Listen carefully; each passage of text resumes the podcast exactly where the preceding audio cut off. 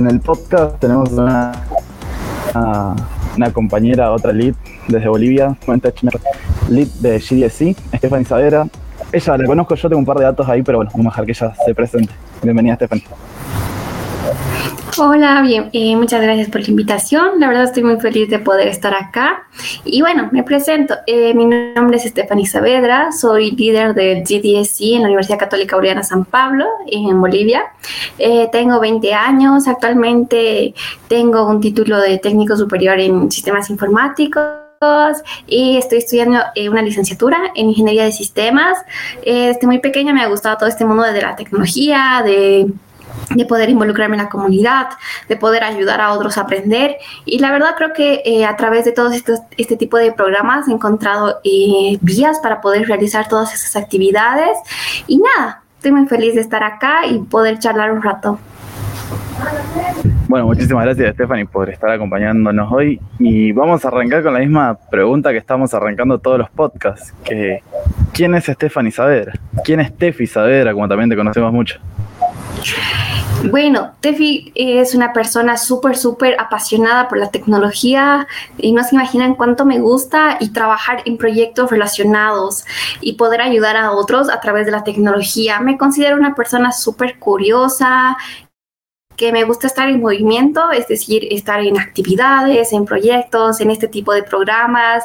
Eh, la verdad es que eh, todas estas cosas me han ayudado a ser una persona mucho más extrovertida, poder eh, enseñar, que es algo que he visto que me gusta mucho, que aprender diariamente, creo que es algo súper, súper importante y poder crecer en comunidad.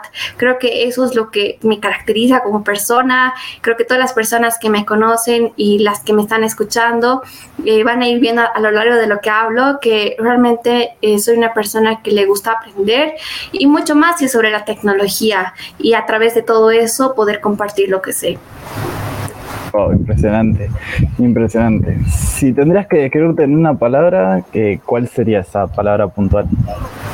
Creo que si me definiría en una palabra sería curiosa. Creo que la curiosidad me ha llevado hasta el punto donde estoy por probar cosas nuevas, por eh, ver, bueno, qué es lo peor que nos puede pasar. Lo peor que nos puede pasar es que no salga bien y bueno, aprendemos. Entonces es como que la curiosidad me ha llevado a probar nuevos programas, a postular, a aplicar y a ver qué pasa. La verdad es que creo que si me definiría en una palabra sería curiosa también ahí decías eh, aplicar a nuevos programas y demás. Eh, vos a su vez de ser lead en GDSI, sos algo más. ¿Y qué es algo, ese algo más? Eh, la verdad es que ya hace unos dos años que me he venido involucrando en las comunidades de Google Developers. soy Woman Touchmaker Ambassador y desde, desde este año soy líder del Google Developers Student Clubs en mi universidad. Bueno, sos Woman Patchmaker Ambassador, que no es poco, no, no es para nada poco. ¿Y qué se siente ser una de las mil personas alrededor del mundo? Porque creo que hoy en día las grabaciones de podcast son 1067 puntualmente. Eh, Woman Touchmaker. ¿Qué, ¿Qué significa ser una de esas mil, no, 1067 personas?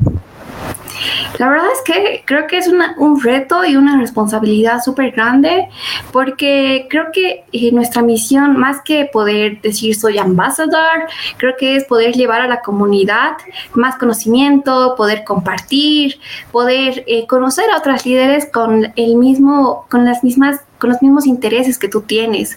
Creo que eso es lo que me llevo de este programa, conocer personas que tienen objetivos alineados con los tuyos, compartir conocimiento, compartir con, la comunidad, eh, dar charlas, seguir en, la parte de investigación. Entonces creo que eh, algo que rescato de todos estos programas que de Google Developers es que eh, puedes conocer a gente que está alineada a lo que tú quieres hacer, a tus objetivos. Entonces, para mí, ser Woman Maker Ambassador ambassador significa eh, una responsabilidad de poder seguir eh, compartiendo y distribuyendo a la comunidad, que en algún momento yo he estado así de perdida y no sabía qué, qué es lo que me gustaba, entonces hay personas que lo están. Entonces creo que eso es como un ciclo, que ha, habido personas que me han ayudado y me gustaría ser esa persona para las personas que están como que eh, encontrando todavía su norte.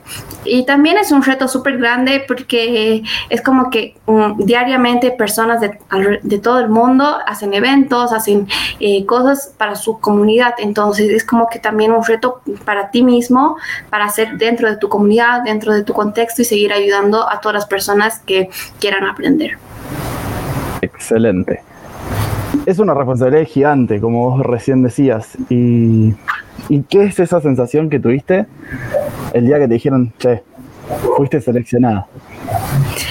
La verdad es que creo que tanto para los GDC, para los Women Maker, fue la misma emoción, porque mm, al principio yo no estaba segura de aplicar y es lo más gracioso porque yo la dudé mucho y dije, no, Ana, creo que me acepten. No, hay personas que están aplicando y han hecho muchas más cosas que yo he hecho. Entonces había esas dudas y al final dije, bueno, ¿qué es lo peor que me puede pasar? Que me digan que no. Y si me dicen que no, bueno, me preparo más y vuelvo a aplicar en algún otro momento.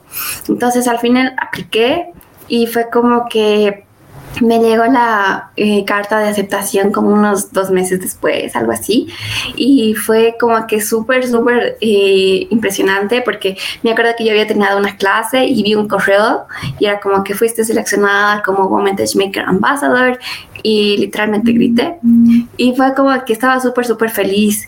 Entonces, justo en ese entonces yo estaba eh, con unos proyectos con, la, con los líderes del GDG de mi ciudad, entonces era como que ahora sigo en Maker Ambassador y más que la emoción de decir que era ambassador, era como que bueno, no sé por qué, pero eh, tanto en el GDC como en las Women Maker me pasó lo mismo, como que comencé y era de, bueno, ahora qué actividades hago. Entonces empecé a hacer mi planificación y todo, porque era de, ya, quiero comenzar ya. Y no, pues era una emoción tremenda y creo que hasta ahora la, mm, continúa porque es como que una comunidad súper bonita, compartes con, con mujeres que están emprendiendo en la tecnología en diferentes áreas y nada, la emoción continúa. O sea que se puede decir que sos una WTM, una Woman Touchmaker, orgullosa de llevar ese, ese título. Sí, la verdad es que los últimos cinco años he ido trabajando eh, en que más mujeres se involucren en la tecnología. Esto a través de ciertas experiencias, tanto en la universidad como en diferentes comunidades donde yo no veía chicas y como que yo era una de las poquitas o era la única que estaba ahí. Entonces dije, ¿por qué, ¿por qué no hay? Entonces me involucré en más programas, en más programas donde se, eh, se incentivaba que las chicas participen en este mundo y encontré a las Women Makers. Y era de, bueno, es una linda oportunidad. Y al final, después de dudarla tanto, me animé a aplicar y creo que hasta el momento no me arrepiento. La verdad es que es una comunidad súper linda y más que compartir, tú también aprendes y creces como persona. Ah, no solo aprendes como que habilidades técnicas, solo de tu área, también habilidades blandas, habilidades para eh, generar eventos, que la verdad es que nunca lo había hecho. Entonces era como que fui aprendiendo. Y mal, y mal que bien al principio tal vez no me salían como yo quería, pero fue como que todo un proceso y ahora es como que no los haré perfectos, pero al menos salen exitosos, así que es lo importante. No, tal cual, tal cual. Y estaría bueno, ya aprovechando que estamos tocando el tema de Women Touchmaker, vos lo acabas de decir, involucrar más mujeres a tecnología. ¿Un mensaje que quieras dejarle a todas estas mujeres? Bueno, a todas las chicas que me estén escuchando y que le estén dudando, creo que los miedos siempre van a estar totalmente, es súper, súper natural que haya miedo, que, que la dudes, pero creo que es muy importante que no dudemos de nuestras capacidades, porque yo tengo la fiel creencia de que tanto chicas como chicos pueden hacer lo mismo y no se tiene que escoger a alguien porque él es chica o porque él es chico, sino por las capacidades que uno tiene. Entonces, si la están dudando, si la están pensando dos veces, anímense a saltar al vacío.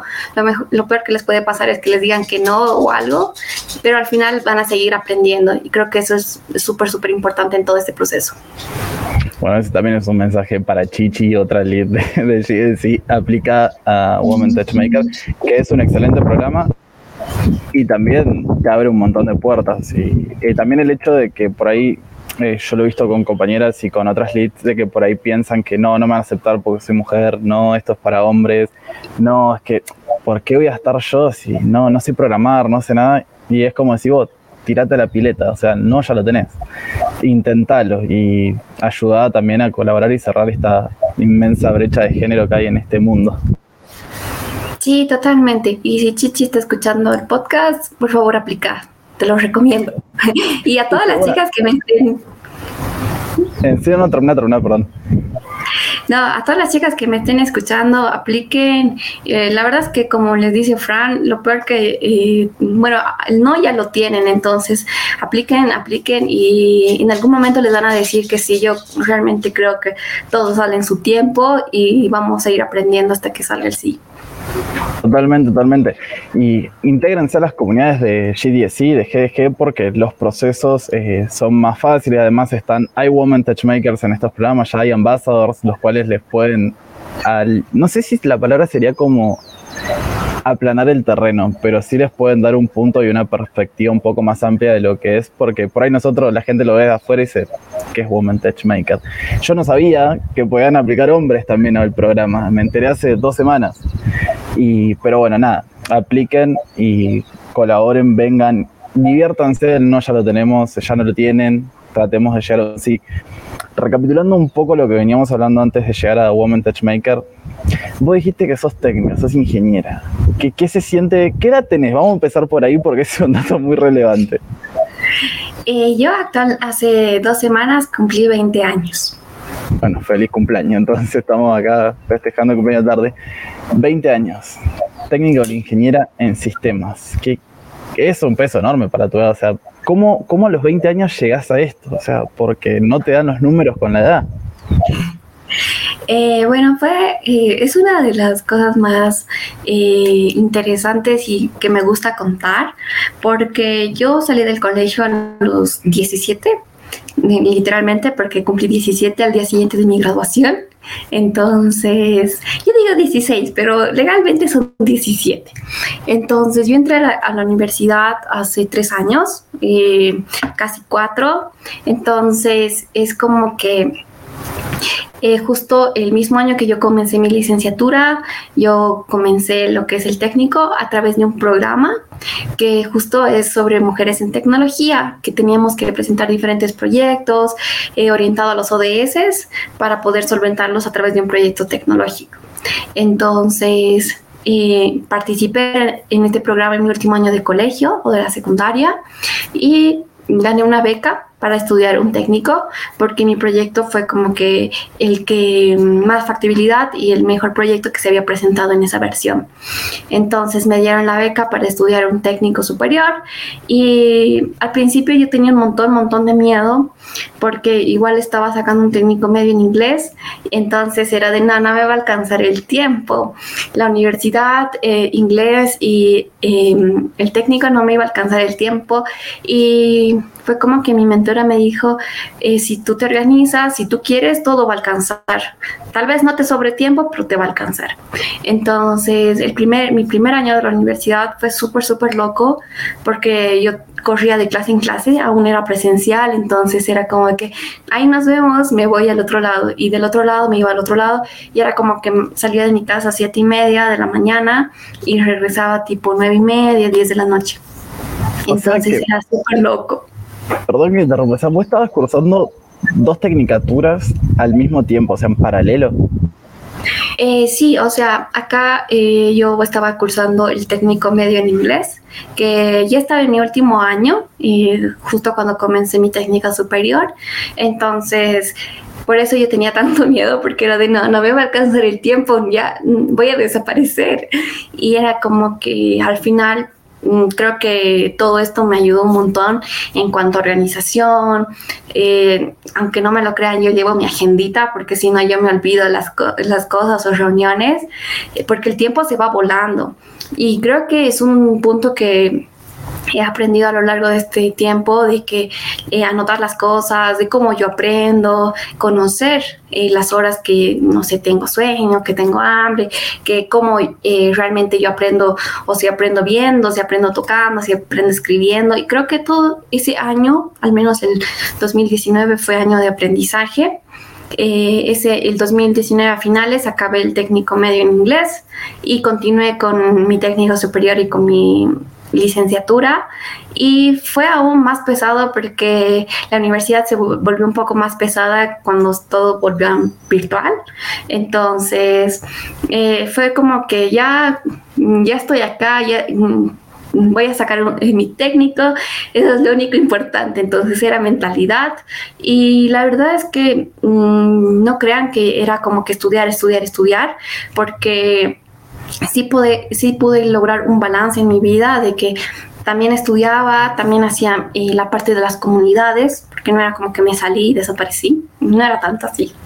Y fue como que también hacía mi vida, o sea, salía con mis amigos, o sea, había tiempo. Realmente aprendí que cuando uno quiere hay tiempo y la verdad creo que es lo más valioso que me llevo. Ahora, pregunta que seguramente se van a estar haciendo toda la hora de escuchar este podcast, ¿de dónde sacas ese tiempo? Porque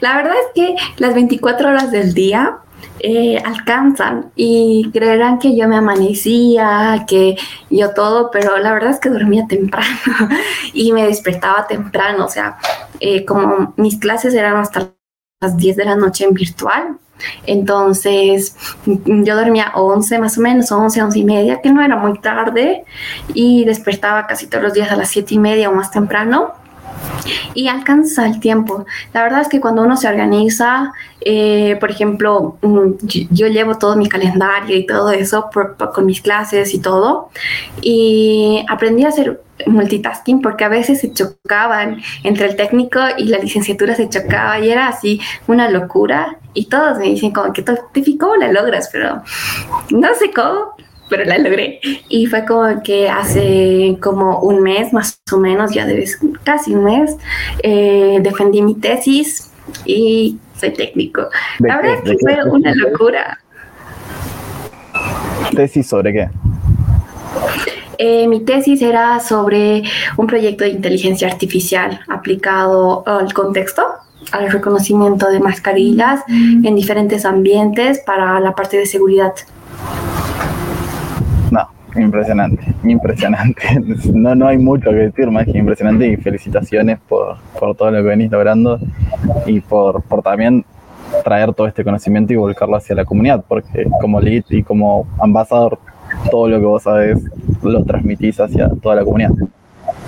Creo que eso es lo más importante. La verdad es que y siempre me han dicho como que si tú sabes algo, debes enseñarlo a la comunidad, porque de nada sirve que tú te sepas todo, todo, todos y la comunidad no, porque al final es una retribución, porque tú también has aprendido eh, en diferentes escala, también has aprendido de la comunidad, videos, libros, que todo conforma la comunidad.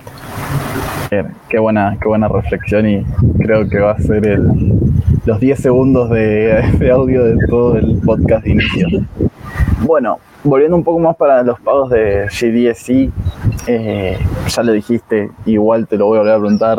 ¿Qué sentiste cuando te llega el mail Boku? Primero, antes que eso, ¿quién te hizo la entrevista, en este caso vos, y cómo fue todo ese proceso de entrevista? Eh, bueno, la verdad es que cuando yo postulé, eh, algunas, o sea, mi postulación era en inglés, y yo dije, bueno, todo el programa es en inglés, eh, hice mi videíto y yo mandé toda mi información y dije, bueno, que sea lo que Dios quiera, clarito será si me dicen que no. Entonces fue como que unas semanas después de lo que yo postulo, me llega una carta que dice, te vamos a hacer una entrevista. Y yo era de, ya, era primero mi emoción de que había pasado con cada fase de la entrevista. Y dije, ya, ahora falta que hagan una buena entrevista y lo logro. Y fue como que el día de mi entrevista yo no sabía si era en inglés o en español y dije, bueno, cuando me salude yo me voy a enterar si es en inglés o en español. Si me dice hola, clarito será. Entonces fue como que entré a mi entrevista y estaba Mariela que yo ya la conocía por las Women Makers. No había hablado directamente con ella, pero sabía quién era.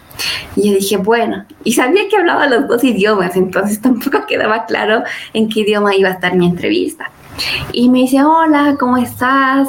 Y yo era de, bueno, eh, un punto a favor porque eh, mal que bien mi idioma materno es español, entonces cuando yo estoy nerviosa, no sé por qué, a veces me trabo cuando hablo inglés.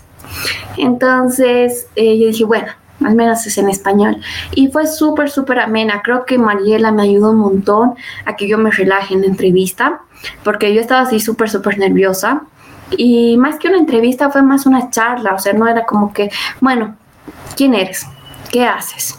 Entonces era como que charlábamos, charlábamos y a medida que charlábamos me iba haciendo las preguntas. Y le fui contando, ¿no? Como que qué es lo que estaba haciendo, a qué me dedicaba. Eh, y me dice, sí, creo que te recuerdo de las Golden Tech Makers. Y era de, sí, soy yo. y fue como que me dice, no, pero está súper bien.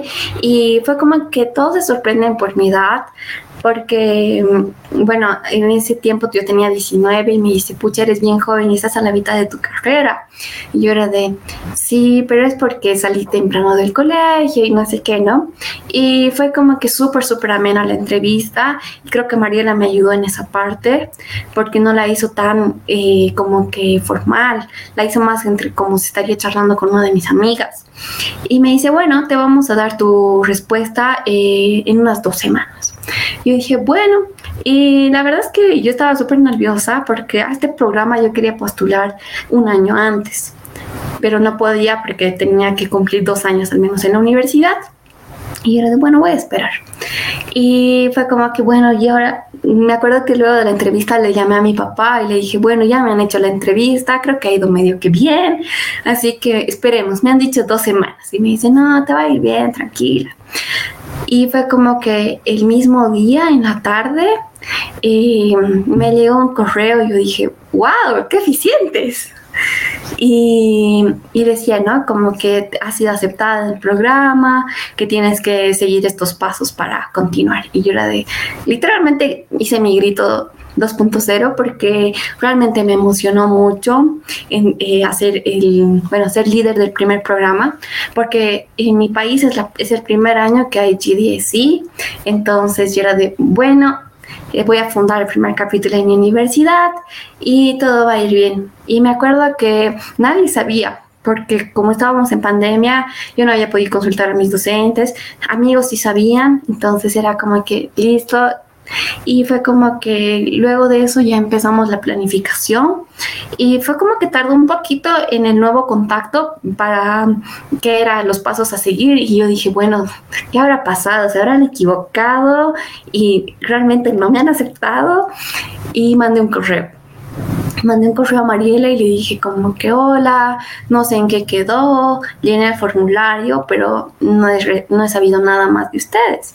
Y me dice, sí, te vamos a hablar como que en un par de días. Y justo al día siguiente llegó un correo y dice como que el summit de todos los líderes y era de, ah, bueno, ya, normal qué bien. Y fue como que ya nos agregaron a todos los grupos de Slack y todo. Y me acuerdo que había gente que decía como que no me llegan los correos y era de, ay, más bien sí me llegó el correo. Y fue como que así me enteraba de muchos correos porque no sé por qué siempre me llegaba el spam.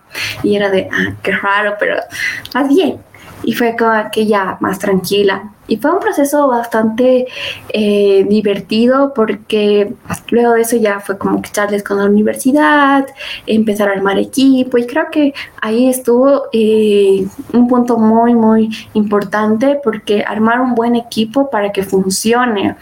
Porque si bien yo lo iba a liderar, necesitaba un equipo que trabaje a mi lado para que yo no lo haga todo sola y que ellos también puedan ser parte de la comunidad de los Google Developer Student Clubs. Y fue como que fui armando mi equipo y resulta que era la única chica y yo le dije, ¿qué, ¿qué ha pasado? Y, y fue como que, bueno, de ahí ya incluía más chicas en mi equipo. Y al final mi equipo es bastante grande a comparación de otros que he ido viendo porque somos alrededor de 11 personas. Y bueno, luego de eso ya fuimos hablando con docentes para que sea nuestro faculty advisor. Y bueno, la verdad es que este medio año se ha pasado súper, súper rápido, no puedo creerlo.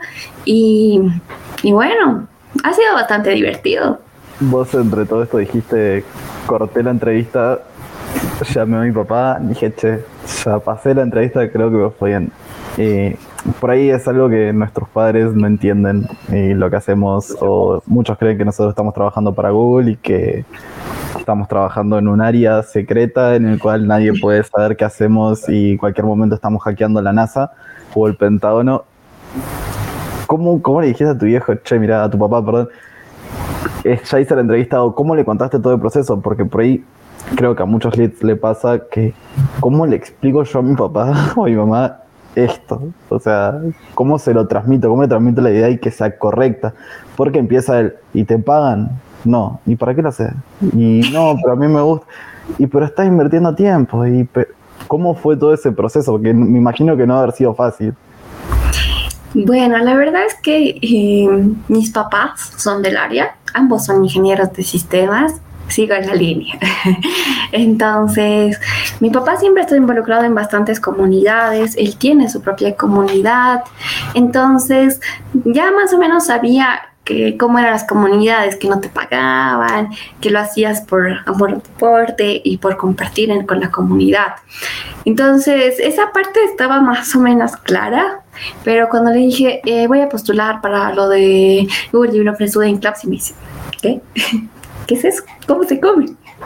Y le dije, bueno, él ya conocía los GDGs y le dije, bueno, es como GDG, pero para estudiantes. Y yo lo voy a dirigir si me acepta. Y me dijo, bueno, entonces eh, si es lo que quieres, yo te voy a apoyar. Entonces, eh, la verdad es que siempre he recibido bastante apoyo de mis padres y tanto mi, papá, mi mamá y mis dos hermanas me han apoyado en todo mi proceso de postulación. Entonces, normalmente eh, es el equipo que está así detrás de todas mis postulaciones, porque es como que me apoyan y es como que ya, bueno, voy a responder las preguntitas y los revisan y me dicen ya creo que está bien, eh, se, se entiende lo que quieres transmitir, porque a veces cuando nosotros postulamos, escribimos cosas que para nosotros están bien, pero no se entiende nada. Entonces, normalmente los, les hago leer y me dicen, bueno, ya, se entiende lo que quieres decir. Entonces fue como que me apoyaron en todo el proceso de postulación y para grabar el video, porque me escuchaban grabar el video, no crean que mi video salió la primera, la verdad creo que tengo 30 tomas antes, porque era como que me equivocaba, me, era como que me trababa y era de, ah, no, eso no iba, porque todo tenía que entrar en minuto y medio. Y me dirán, es hartísimo tiempo, pero no entra lo que quieres decir o a veces es mucho tiempo y te sobra tiempo. Entonces tenía que hacer un, un video que tampoco me sobre mucho tiempo, pero que tampoco me falte. Entonces, como lo tenía que grabar, eh, yo era de, ya, bueno, lo voy a decir espontáneo. Tenía más o menos qué era lo que quería decir y yo dije, bueno, lo voy a hacer. Pero me tardó así un montón, creo que fue eh, la parte del video la que más me tardó realizar, porque no es chiste que les digo que hay 30 tomas mínimas antes del video oficial, porque siempre pasaba algo. Si, si no era yo, eh, sonaba algo, mi perrito ladraba, y se escuchaban las patitas de mi perrito, y yo dije, ya, ya, ya, otra vez. Entonces era como que mm, el video fue creo que lo que más me costó. Y al final dije, bueno, ya lo envío. Y fue como que lo envié justo el día de la madre, un día antes.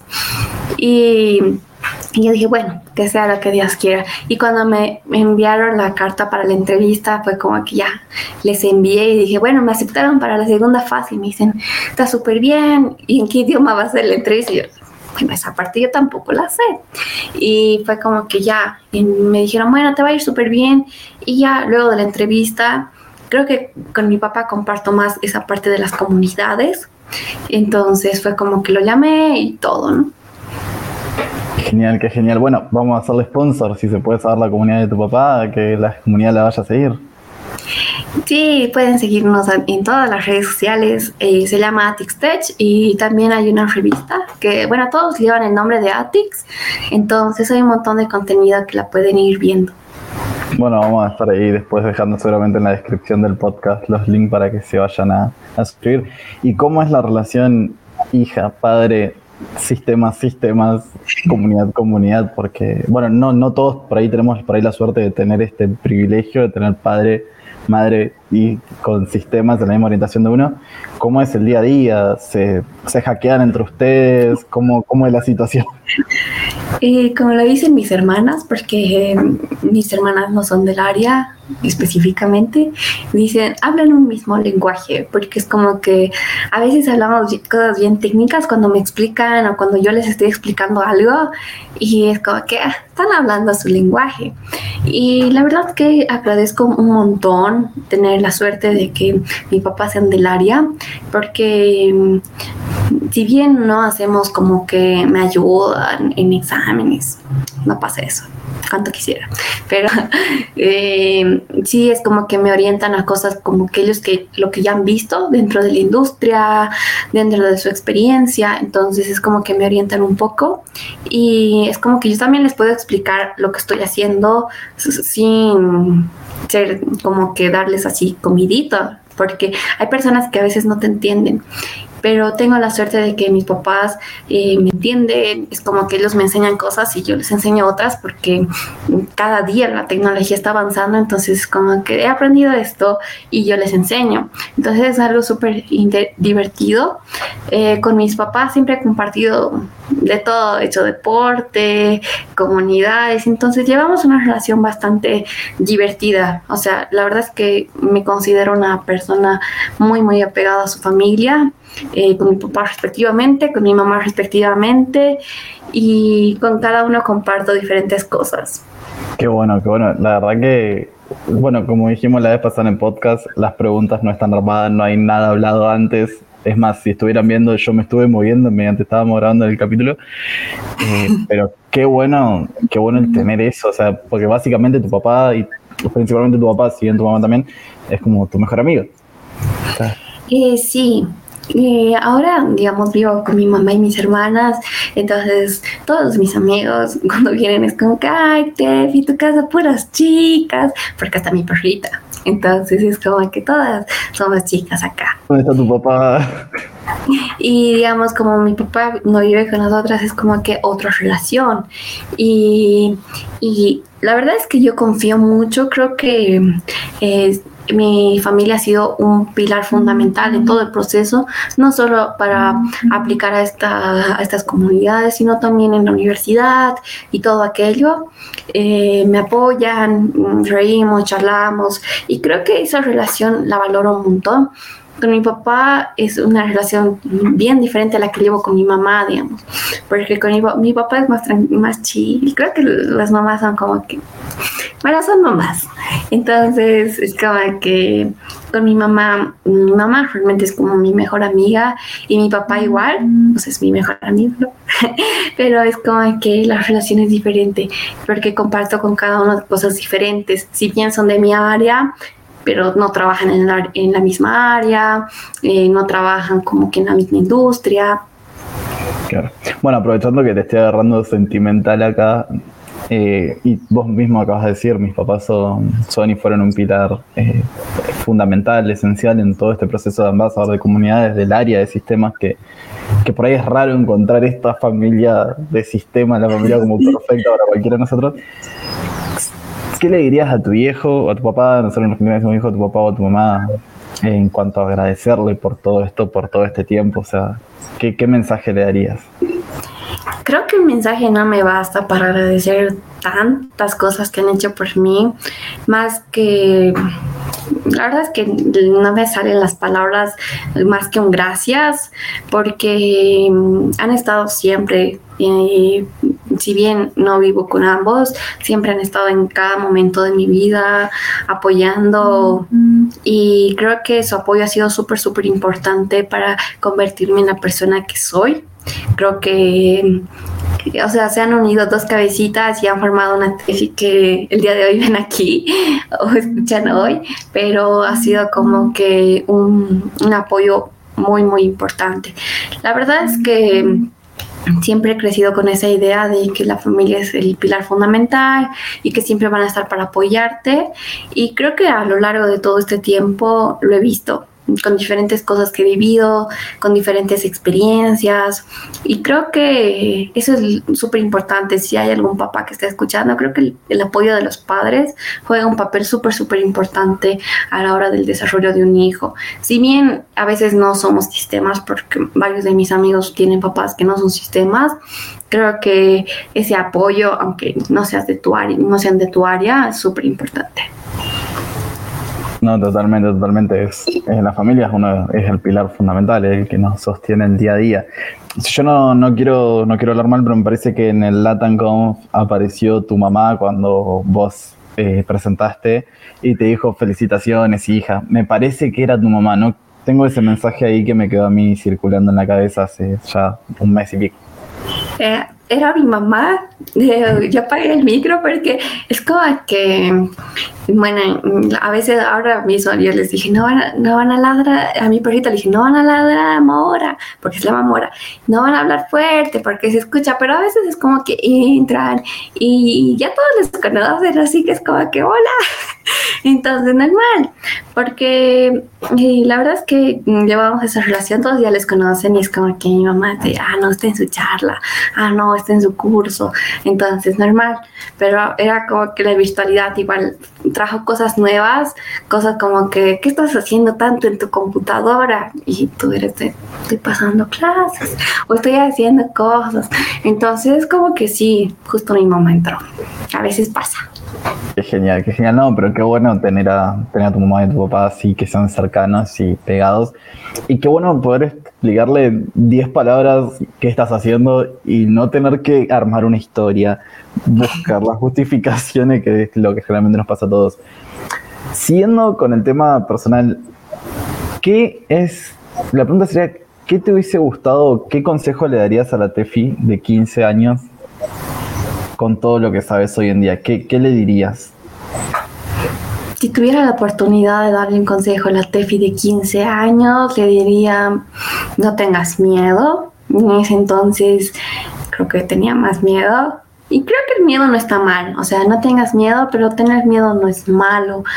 Hacer las cosas con miedo, creo que también es súper cool, porque al final el miedo nunca va a desaparecer, siempre está. Entonces no tengas miedo, eh, seguir con lo que quieres y andar a romper estereotipos. Creo que los estereotipos a veces son bien marcaditos, entonces la verdad es que creo que es súper importante ir rompiendo para chicas y chicos. La verdad es que a veces vivimos en una sociedad como que no, tienes que estudiar algo bien tradicional, no, que cómo vas a querer hacer eso, no, que cómo haces eso, que por qué haces eso, por qué gratis, por qué tu tiempo. Y creo que tenemos que ir rompiendo esas cosas porque es súper, súper importante.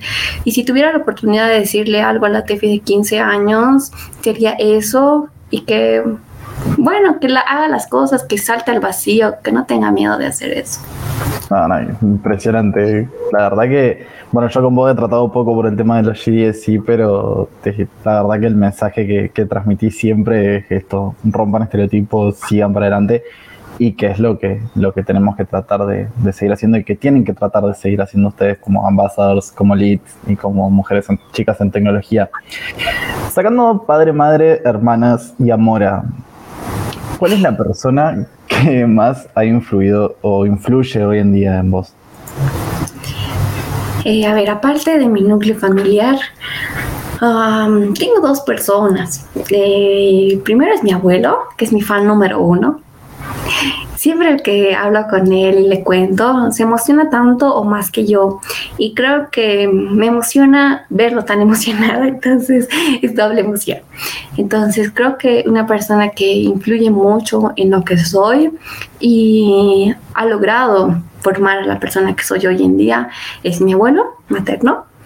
Eh, yo le digo Alejito, se llama Alejandro, entonces él y una persona que justo este año eh, se fue al cielo, pero siempre va a estar conmigo, eh, que ha sido como una hermana mayor para mí que ha sido mi tía.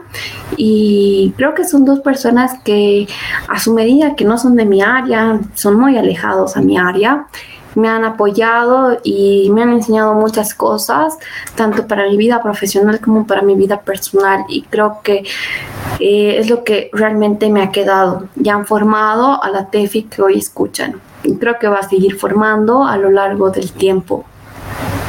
Qué genial, qué genial. Y bueno, un saludo para Alejito, un saludo para Alejandro, que seguramente va a estar escuchando esto. Y por ahí tocando un poco el tema esto de lo que vos decís, tu tía. Eh, hoy viendo a la Tefi de 20 años, eh, con título, con ambasador, con todas las cosas que sos hoy, eh, ¿vos qué crees que si la tuvieras al frente ahora en una mesa con un té, café o una comida por medio y le decís, esto soy hoy, acá está todo, me esforcé para conseguir todo esto a mis 20 años, ¿vos qué crees que te, que te dirías? La verdad es que estaría celebrando conmigo, porque creo que estas dos personas, tanto mi abuela como ella, eh, se emocionan y se emocionaban tanto conmigo. Y creo que esa era mi motivación para continuar, para, porque yo estaba feliz, ellos estaban felices conmigo. Y creo que si ahora me vería creo que estaría muy feliz por mí, porque justo eh, este año a principio le dije, ay, este año termino el técnico, este año voy a hacer esto, voy a postular a esto. Y fue como que me dijo, hazlo, hazlo. La verdad es que eh, me decía, tú eres una niña genio y creo que tienes que continuar con eso. Y yo era de, es que lo genio viene de familia y se reía. Y me dice, cosas que pasan. Y era la verdad es que disfruto mucho y creo que con ese recuerdo me quedo de ella y con la felicidad de mi abuelo. Aparte de mi núcleo familiar, creo que son las dos personas que más celebraban conmigo y lo seguirían haciendo. Bueno, mi abuelo lo sigue haciendo. Qué genial, qué genial. Y qué genial, sí, la verdad que eh, no conozco tu, familia, pero conociéndote a vos, lo poco que te conozco, si sos una niña genio, una chica genio y, y está re bueno. Eh, en lo personal y en, creo que todos los leads comparten lo mismo, está muy bueno escucharte hablar siempre que hablas y siempre que aportas porque aprendemos un montón, eh, los más grandes aprendemos un montón y, y sabemos que en la vida en realidad no todo es alegría, no todo es triunfo. ¿Cuál es ese fracaso que a vos te ha marcado eh, creería yo que hay un fracaso, si no ya esto sería como algo wow, al libro Guinness de acá nomás, eh, pero ¿cuál es ese fracaso que te ha, te ha marcado y que te ha motivado a decir qué pasó? O sea, me dejó una, te deja una enseñanza importante para poder seguir en tu día a día. Creo que, bueno, comparto totalmente que la vida no es todo así victorias y la verdad es que una vez me dijeron que los fracasos son lo, son lo mejor que nos pueden pasar, la verdad, porque aprendes más de un fracaso que de una victoria. Sí, la victoria está súper cool, eh, ganas y todo, pero de un fracaso sabes, aprendes lo que no tienes que hacer, qué tienes que mejorar y cómo lo, harías la siguiente. Entonces, mi, un fracaso porque no crean que no he tenido. Eh, creo que ha sido uno de al postular a una beca. Entonces, fue como que llegué a la segunda fase y me dijeron, bueno, eh, solo éramos 10 creo, y se seleccionó a dos y me dijo, bueno, puedes postular al siguiente año. Y más que ponerme triste y deprimirme, fue como que lo analicé y dije, bueno, ¿qué puedo mejorar? ¿Qué es lo que estoy haciendo mal? ¿O cómo puedo, eh, bueno, ganar la beca? Y esto creo que aplica para todo. Entonces me dirán que soy bien calculadora y todo, pero es como que me puse a analizar y dije, bueno, ¿qué puedo hacer para mejorar? Y la verdad es que yo creo que todo tiene su tiempo.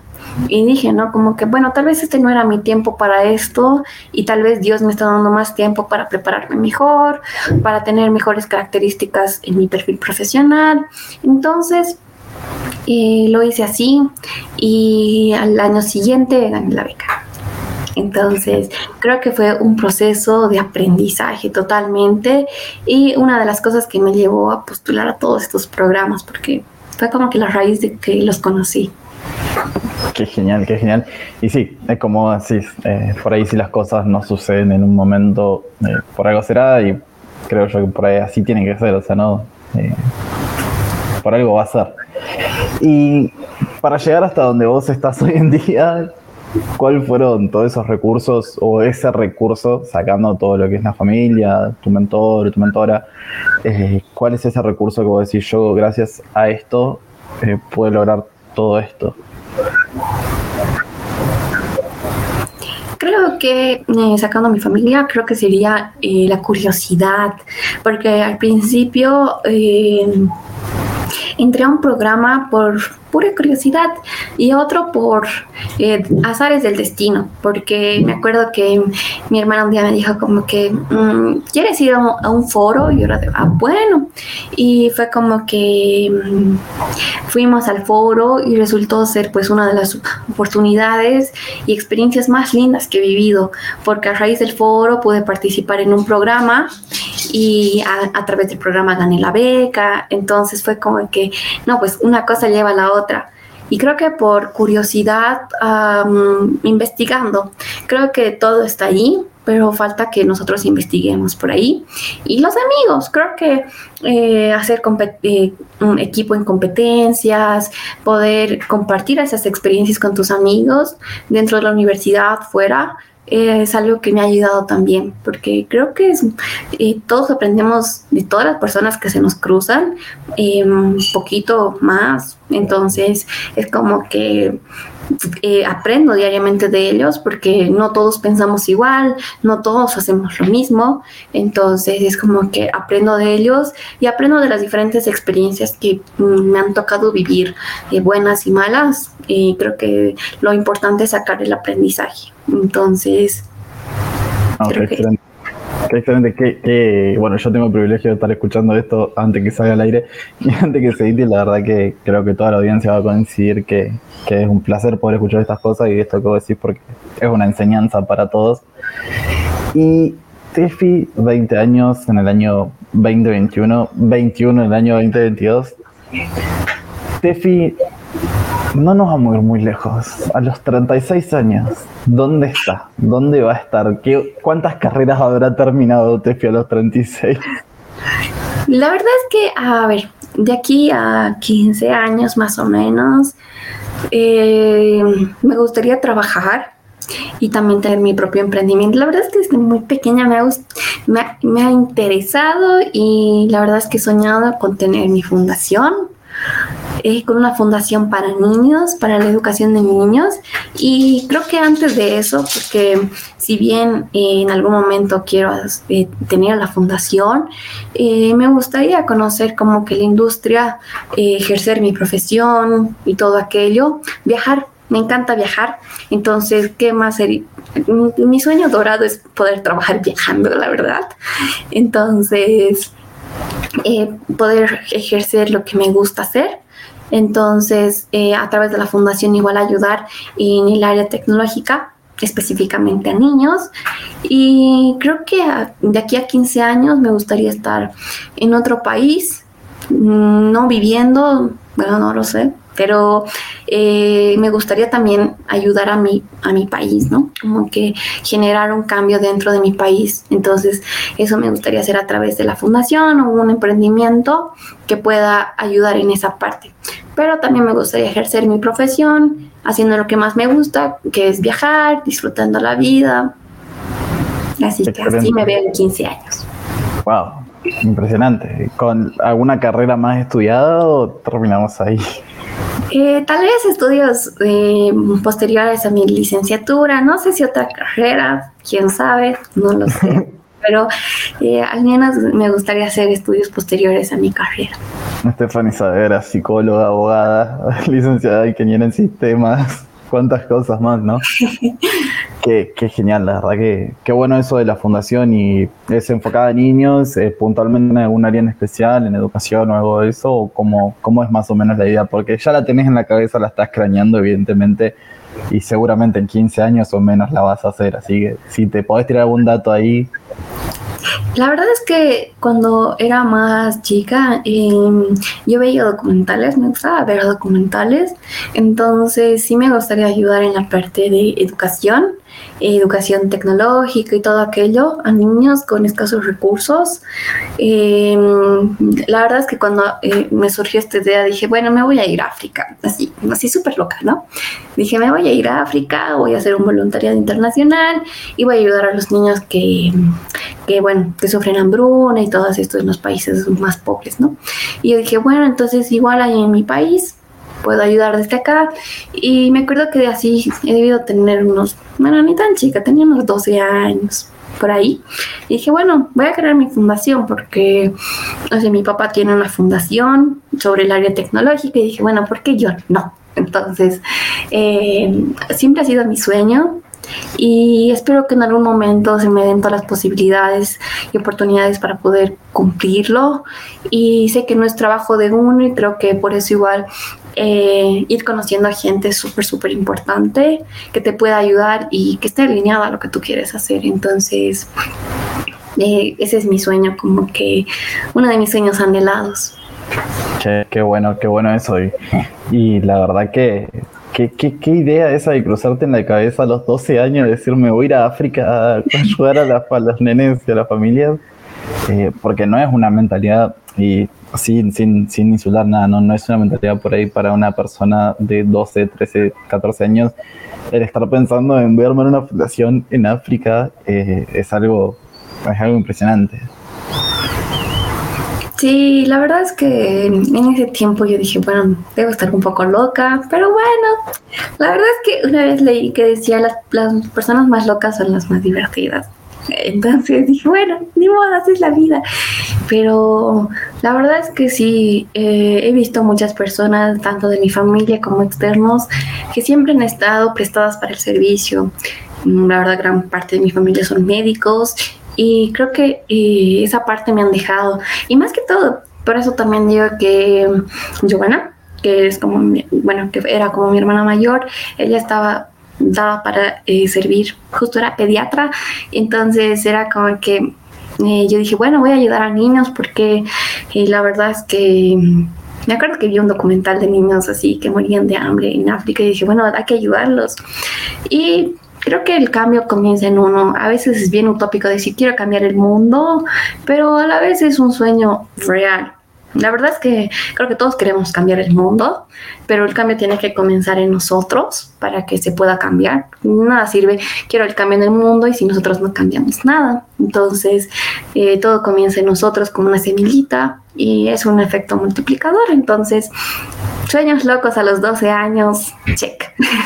No, no, pero qué, qué, enseñanza y qué, qué bueno y todo esto que estás diciendo, porque la verdad que es como vos decís, sueños locos y, por ahí a, nadie capaz que a los 24 o 25 años todavía estamos eh, pensando en qué voy a hacer a los 26 o qué voy a hacer la semana que viene y a los 12 pensando, bueno, cuando sea más grande voy a armar una fundación porque entras al país, o sea, buscando toda la problemática y la verdad que es algo, es algo impresionante. Y vos decís cambiar el mundo y bueno, hoy ya lo estás haciendo desde Ambassador, desde Leeds. Eh, volviendo un poco a eso de Leeds, como para ir cerrando, ¿cómo, cómo fue tu, tu, bienvenida? Yo sé que ahí hubo algo medio loco. ¿Cómo fue la, la inauguración del club tuyo?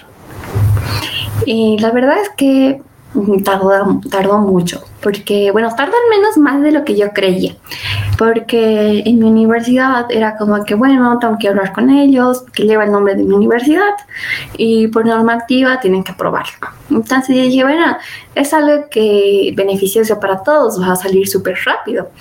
Pero como mi universidad tiene como cuatro sedes en cuatro ciudades de mi país, entonces se tenía que aprobar. Yo dije, bueno, a ver, esperemos una semana más. Y al final eh, salió y tuve dos inauguraciones. una tuve con las autoridades de mi universidad y todo mi equipo, y otra solo con todo mi equipo, que era más como que menos formal era más para la comunidad, era charlar, era un video y la verdad es que salió súper bien. Eh, fue como que el primer lanzamiento de la comunidad y la gente al ver Google siempre se equivoca y me decían, Tefi, es una pasantía en Google, ¿qué estás haciendo en Google? Y era de, no, no es una pasantía, pero es un programa, entonces les explicaba, ¿no? Y cuando yo llamé a mi equipo, algunos me decían, ¿y me van a pagar? Y yo, no, y me dice, pero Google, bueno, es cool, Tefi, y era de bueno. Entonces, el nombre de Google llamó mucho porque es una de las empresas más grandes de software, entonces era como que, bueno, armé el equipo, tuve dos inauguraciones y ya ahí fue como que dio pie a todas las actividades y este tiempo pasó súper rápido, Dios. Sí, es verdad, ya estamos unos días de cambiar de año. La verdad que pasó volando el primeros seis meses. Bueno, el 2021 en lo personal pasó rapidísimo. Y bueno, si esas cosas que la gente dice, uh, bueno, Tefi Savera se está codeando con Sundar Pichai, están ahí armando todo el mundo tecnológico para el 2000, para el metaverso de un par de años. Y es, es, medio, es medio loco, es medio loco porque todo el mundo dice, che, pero te pagan. Y vos que recibís a cambio. Y, bueno, como muchos lo dicen, por amor al arte, por amor a la comunidad. O sea, yo estoy acá para tratar de transmitir un poco esto. Y es también lo que haces un poco también desde el punto de ambassador. Como para ir cerrando, y yo sé que este tema eh, lo hemos hablado un montón y yo siempre en lo personal te molesto a vos y a Chichi en el grupo de che, hagan algo de Woman Touchmaker, hablen sobre Woman Touchmaker. Eh, para dejar un mensaje final a esas chicas y chicos también, porque si bien los hombres también pueden aplicar, pero principalmente centrándonos en las mujeres. Eh, las inscripciones a WTM están abiertas hoy en día. Estás ahí, me anoto, no me anoto, me anoto, no me anoto como si le tuvieras que hablar a Chichi, que vos ya tenías más confianza con ella. ¿Qué, le dirías? Eh, a ver, si ya tienes ahí tu postulación y estás en que lo envías o no lo envías, te digo, ¿no? Como que, ¿qué es lo peor que te puede pasar? Que creían que no, ya lo tienes. Y la verdad es que luego decir, y si hubiera hecho, entrar en esa duda de que si lo hubiera hecho, ¿qué hubiera pasado? La verdad es que mejor saltar al vacío, a veces no sabemos, salir de esa zona de confort, porque en el caso de Chichi, ella no es del área de sistemas, no estudió en ingeniería, ella estudia farmacia, entonces no crean que las Women Maker y este tipo de comunidades es exclusivamente para las personas que estudian eh, ingeniería de sistemas, mecatrónica y todas las ingenierías en general. La verdad que cualquier persona con amor a la tecnología, con amor a la comunidad y de compartir puede aplicar. Entonces, tú persona que me estás escuchando y que quieres aplicar, em, no lo dudes. La verdad es que vas a encontrar no solo gente increíble, también vas a encontrar un montón de conocimiento, oportunidades, porque uno te lleva a otro, o sea, es como un efecto multiplicador, tú vas a uno y no te quedas ahí, no, ahí no mueres, sino aprendes y, y te dicen, hay otra comunidad que puedes aplicar y vas y vas y vas. Y en todo eso no creas que vas a, vas a abrir mil comunidades a la vez, a veces las vas a ir dejando porque ya vas a ir creciendo como persona, como profesional. Y créanme que yo, al menos en las Women Maker y en los de el G10 y la TAM he encontrado grandes amigos la verdad es que no pensé conocerlos, sincera. Entonces, pues, a veces surgen cosas súper locas. Por ejemplo, lo del G10 y la TAM surgió así de la nada. Yo un día que quería leer el Telegram, dije, bueno, voy a leer el grupo que tanto hablan y me enteré. Entonces, es como que las cosas nacen así y creo que de nosotros eh, sale dar el primer paso y creo que es el más importante. Das el primer paso y lo demás viene eh, ya automáticamente. Tal cual, tal cual es como vos lo decís. Y seguramente es lo mismo, o creo que va a ser lo mismo para una persona, un chico una chica que quiera aplicar a G10I o GDG, ¿no? Porque bueno, también tenés el honor de participar en un GDG. El mensaje sería el mismo, le dirías alguna otra cosa diferente. Eh, creo que el mensaje va, aplica a los tres programas y eso hasta los expertos porque la verdad es que a veces por miedo no aplicamos, y decimos, ay no, nosotros no somos lo suficiente y no sé qué, pero la verdad es que primero tienes que confiar en ti, en tu potencial, porque realmente todos tienen un gran potencial, es cosa de sacarlo a la luz y dar ese primer paso, porque lo demás es como que tú conoces a otro y ese otro te dice, no, ven, te voy a enseñar esto, estito, o te voy a meter a esta otra comunidad o este otro proyecto. Y creo que es la la clara muestra somos nosotros, porque a Fran lo conocí así súper casual un día en una reunión y era como que somos tantitos, tantitos, tantitos y luego es como que ya vamos a hacer lo del el G10 y la TAM y ahora es Women Maker porque también los chicos pueden participar y es como que en, proyectos, entonces es como que tú conoces personas alineadas a lo que tú quieres y vas a salir de la zona de confort y vas a aprender un montón de cosas. Creo que el primer paso es salir de esa zona de confort donde nos sentimos medio que seguros. Qué genial, qué genial lo que decís. Sinceramente, yo soy muy malo con la memoria, no me acuerdo de cómo nos conocimos, cómo fue la primera conversación. Yo la verdad que soy pésimo, no me acuerdo ni lo que hice ayer, pero está bueno el mensaje que dejas. Eh, tírense a la pileta, hagan, el no ya lo tenemos, jueguensela, no perdemos nada. Eh, es lo mismo creo que pasa hasta las estaciones de aplicar un trabajo para Google, para Microsoft, para cualquier empresa. Aplicada, total. ¿Qué te van a decir? No, mira, no quedaste. Tefi, nada, de corazón te agradezco yo, te agradecemos toda la comunidad de GS y Latam, de la cual tenemos el honor de contar con vos ahí adentro. Mil millones de gracias por estar acá en el podcast. Eh, sabes que siempre vas a tener las puertas abiertas de la comunidad y ojalá, ojalá que se abra un panel ahí de Women Maker dentro de GS y Latam para poder seguir motivando a más mujeres a unirse en tecnología, para poder seguir creciendo. Y nada, la verdad que mil millones de gracias, me encantó poder estar hablando una hora casi con vos. Eh, conocernos, conocerte un poco más, creo que la comunidad también de eso se trata, de que conozcamos un poco más quién es Stephanie Savera, no la conozcamos nosotros nomás los leads, saber qué hace, qué no hace, cuántos títulos tiene, cómo se proyecta de acá un par de años, porque por ahí en ciertos puntos también terminamos siendo mentores para otras personas. Y el hecho de que saber que Stephanie Savera de acá a 15 años le gustaría tener una fundación o cualquier otra cosa influye en, la decisión nuestra también o de la comunidad de querer elegir a alguien para, para que nos mentoree, tener una persona a quien seguir. Así que nada, Stephanie, de corazón, mil millones de gracias por estar acá. No, bien muchísimas gracias a ustedes por la invitación y a todas las personas que nos han escuchado y han llegado a este punto después de una hora de charle. Eh, mil gracias, la verdad es que ha sido súper divertido y ameno contar varias cosas de mi vida.